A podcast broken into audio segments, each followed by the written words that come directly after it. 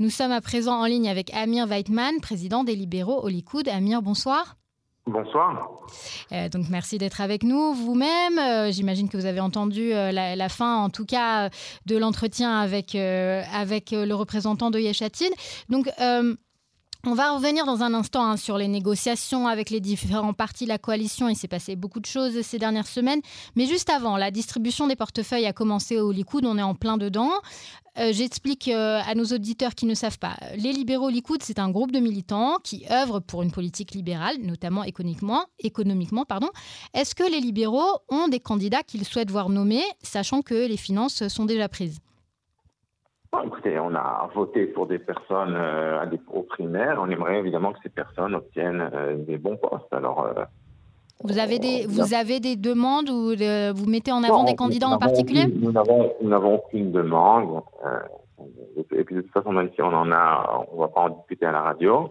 Mais, mais disons que disons que les, candidats que nous avons soutenus aux dernières primaires, qui se sont déroulées euh, au, mois euh, d'août dernier, eh bien, nous mhm. aimerions évidemment que ces candidats obtiennent euh, des postes significatifs de, manière générale et de, plus particulièrement dans le domaine économique. On peut mentionner par exemple Eli Cohen qui a fini en deuxième position des primaires. Mhm. On peut mentionner évidemment Amir Okhana qui a fini en cinquième position des primaires, je crois. On peut, on peut mentionner Kitsch, qui a fini en sixième position des primaires. Mais il y a des postes que vous souhaitez principalement occuper, en sachant encore une fois que les fin... on va parler de, de, de Smotrich après, etc. Ce qu'on appelle le, le, ministre de l'économie, Mr. mm -hmm. qui est évidemment un ministère qui nous intéresse. On aime beaucoup, on est très intéressé par le ministère euh, de l'éducation, le ministère euh, de la santé, le ministère euh, euh, des, transports, enfin, et d'autres, avec le ministère évidemment de, de l'agriculture. Enfin, tout ça sont des choses qui ont des implications économiques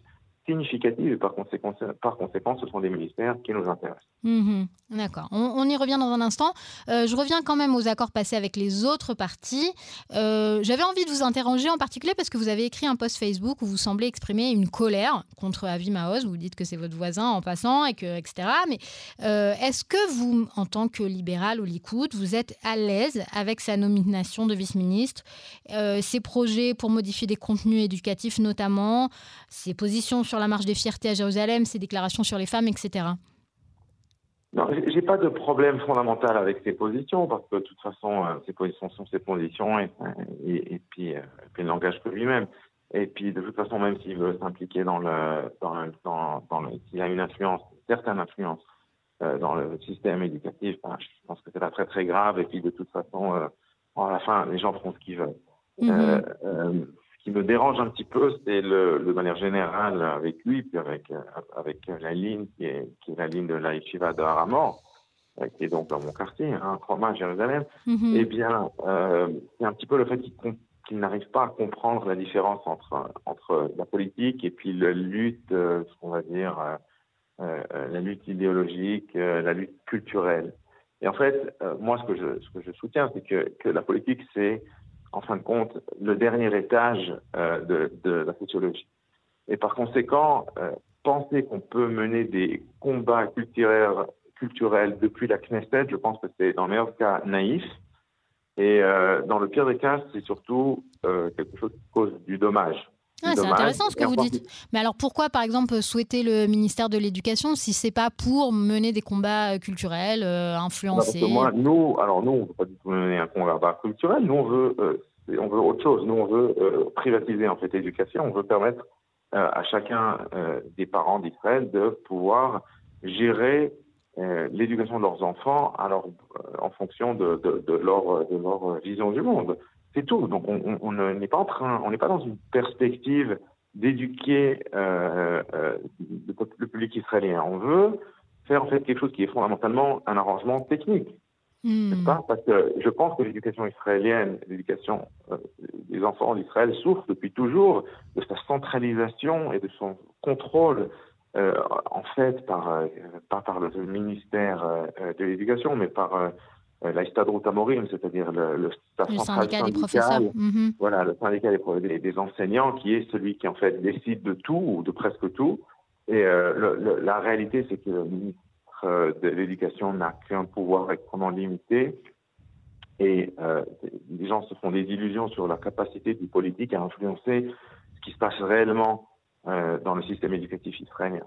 Mais est-ce que vous craignez pas, Amir, que si vraiment on adoptait une telle approche donc de privatisation euh, du système éducatif complètement, est-ce qu'on on n'arriverait pas à rater euh, l'élément de cohésion sociale en fait, puisque si chacun est éduqué, on, peut euh, parfaitement, on peut parfaitement imposer une espèce de, ce qu'on appelle en Israël le liba, c'est-à-dire on peut les matières essentielles.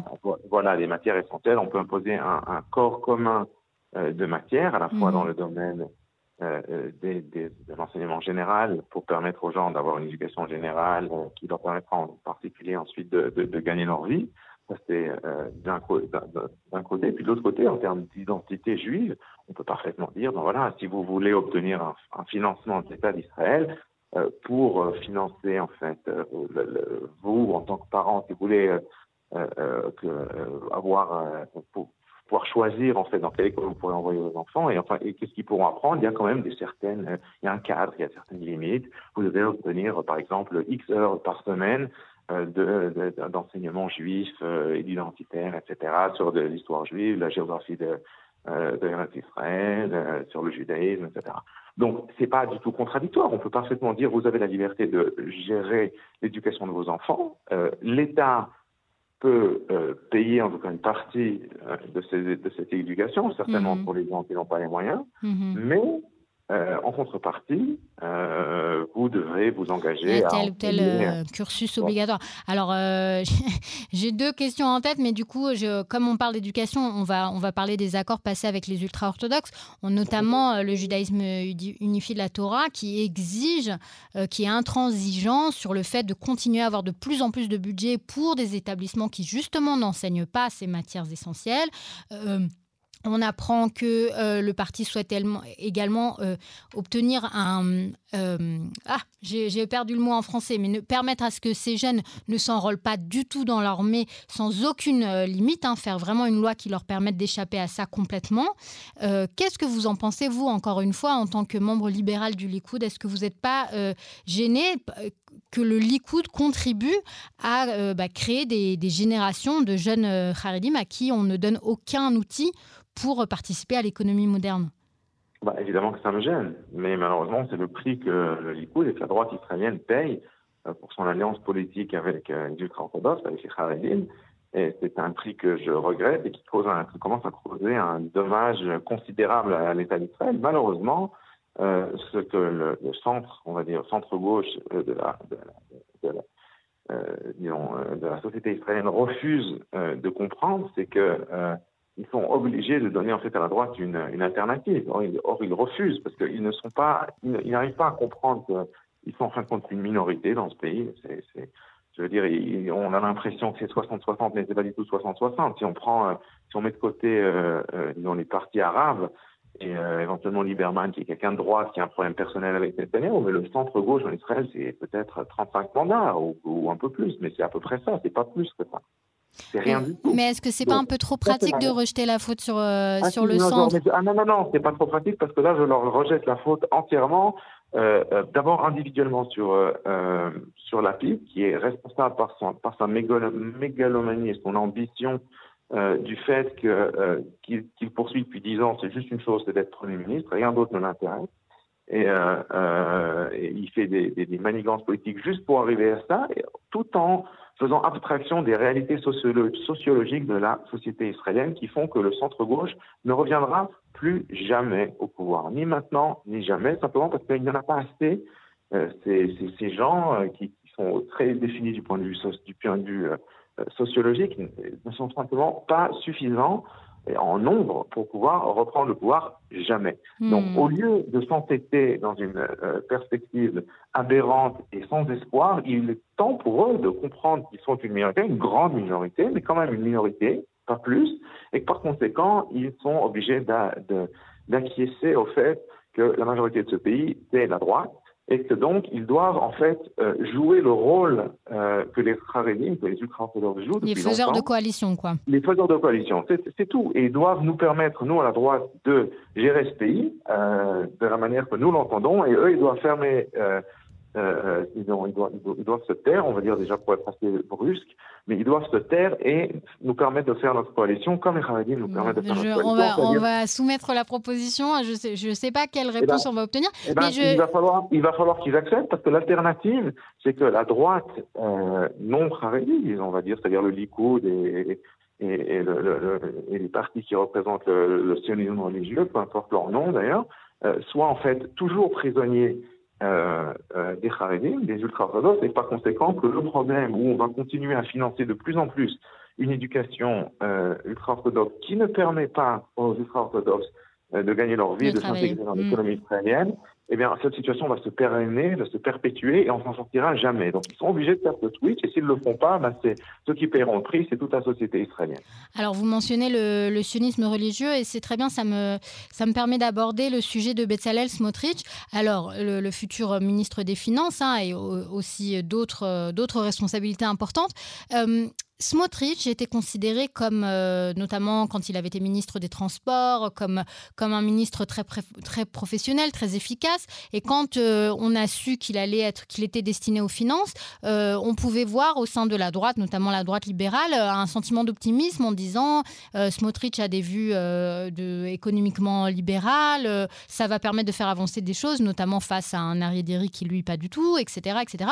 Or, depuis qu'il a obtenu qu'il a signé un accord avec Netanyahou, on entend quand même des déclarations du côté de Smotrich qui font un peu douter de, ce, de, ses positions. notamment, il s'avère pas tellement libéral, puisque quand on l'interroge sur Avi Maoz et sur la marche des fiertés à Jérusalem, etc., il esquive euh, la question. Hein. Il a, en, tout cas, il se place pas derrière euh, la garantie de, ses droits de minorité. Et ensuite, pour ce qui est euh, économiquement, il ne rejette pas les propositions d'Ari Derry, il dit qu'il faut trouver un juste milieu, il dit qu'il faut qu'il aide ses partenaires à tenir leurs promesses. Et là, aujourd'hui, on voit une une euh, du journal Mishpacha où il dit euh, une, position messianique assez classique hein, qui consiste à dire euh, si on, nous respectons la Torah alors les fruits économiquement arriveront. Qu'est-ce que vous, vous comment vous vous sentez par rapport à ça? Est-ce que vous êtes déçu? D'abord, je ne sais pas ce que c'est une position messianique. Euh, moi, je suis aussi un juif orthodoxe et euh, je vois absolument pas de rien de messianique ni de particulièrement choquant dans ce qu'il a dit. Euh, non, mais il y a une différence entre croire et entre en faire son credo, son credo politique. C'est le credo de tous les juifs pratiquants depuis toujours. C'est la mise en application de la Torah. Et puis c'est normal, ça a toujours été comme ça, ça sera toujours comme ça. Il n'y a rien de messianique ou de particulier là-dedans. Il faut arrêter avec ces histoires. C'est n'importe quoi et c'est dénué complètement de sens non, je ne le dis pas du tout comme un jugement, je dis simplement. Non, mais ce pas une question de jugement, il n'y a rien, ça ne veut rien dire. C'est un mot qu'on jette à la figure, en particulier du sionisme religieux, qui est dénué de sens. Ça ne veut rien dire. C'est absolument dénué de sens. C'est pas, pas un programme pragmatique de dire euh, si nous respectons la Torah. C'est un programme pragmatique de dire que ce qu'on fait est, est, inspiré de la Torah. C'est vrai. Non, d'accord, mais ce n'est pas une politique à appliquer. C'est ça que je veux dire. Mais, mais, ça dépend dans quel domaine. Il y a des domaines qui sont inspirés par la Torah, d'autres c'est peut-être plus complexe. Mais fondamentalement, dire que moi je mène une politique qui est dont, qui est, dont l'esprit est, est, imbibé de judaïsme, je pense dans quoi euh, quelque chose de particulièrement choquant pour quoi que ce soit. C'est d'ailleurs comme ça que tout le monde devrait, devrait juger. D'ailleurs, par hasard, euh, à l'époque, la gauche socialiste disait exactement la même chose. Alors, je pense que c'était évidemment, ils ne comprenaient pas le judaïsme parce que voilà, c'était des laïcs euh, gauchistes, mais donc vous-même, vous, n'êtes pas déçu. C'était exactement la même chose, c'était le même genre de rhétorique, et personne n'est jamais, jamais traité de messianique. Donc, euh, ah, voilà, c'est pas du tout une insulte. Hein. C'était un, c'était un qualificatif. C'était un adjectif pour décrire, euh, pour décrire. ça veut rien euh, dire. Ça ne décrit rien. Ça veut rien dire. Il faut arrêter de dire ça. Ça ne veut absolument rien dire. Alors, concentrons-nous sur le sujet. Est-ce qu'à votre avis, euh, Smotrich sera mènera une politique libérale au ministère des Finances? Alors, moi, je pense que oui. évidemment, ce ne sera pas la politique que moi j'aurais aimé mener à 100%, parce que évidemment, il a une coalition à tenir. Il a des partenaires qu'il l'aime ou qu'il n'aime pas, de toute façon, ça n'a rien à voir. Il a aussi des intérêts particuliers des gens qui ont voté pour lui, qu'il va devoir euh, protéger. Euh, donc, euh, tout ça pour vous dire que ce ne sera pas parfait. J'ai aucun doute là-dessus. Ceci étant, je suis parfaitement convaincu que dans l'ensemble, il a, c'est quelqu'un de responsable, je pense qu'il comprend et qu'il sait ce qu'il faut faire. Et moi, je suis assez optimiste et on va euh, travailler avec lui avec plaisir avec, ses, mhm. avec ses équipes pour faire avancer ensemble différentes choses qui permettront de faire d'Israël un pays plus capitaliste, plus libéral, avec un marché plus ouvert où les gens pourront gagner leur vie euh, correctement. C'est ça, et où, le, niveau de vie de la population israélienne va augmenter. J'ai aucun doute qu'il va contribuer à ça. Maintenant, on verra. Je vais peut-être être déçu. Je, je, ne le souhaite pas, évidemment, mais je pense que dans l'ensemble, on va aller quand même dans une situation relativement positive. D'accord, très bien.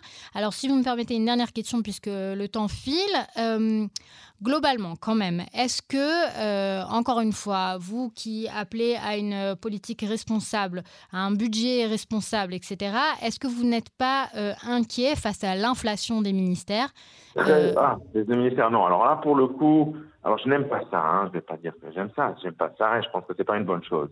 Mais ce n'est pas ça fondamentalement le problème. Euh, je pense que ça, complexifie inutilement le travail du gouvernement, donc ça le rend moins, euh, moins, moins bon et, et euh, c'est dommage. Les ministères en, eux-mêmes ne coûtent pas grand-chose.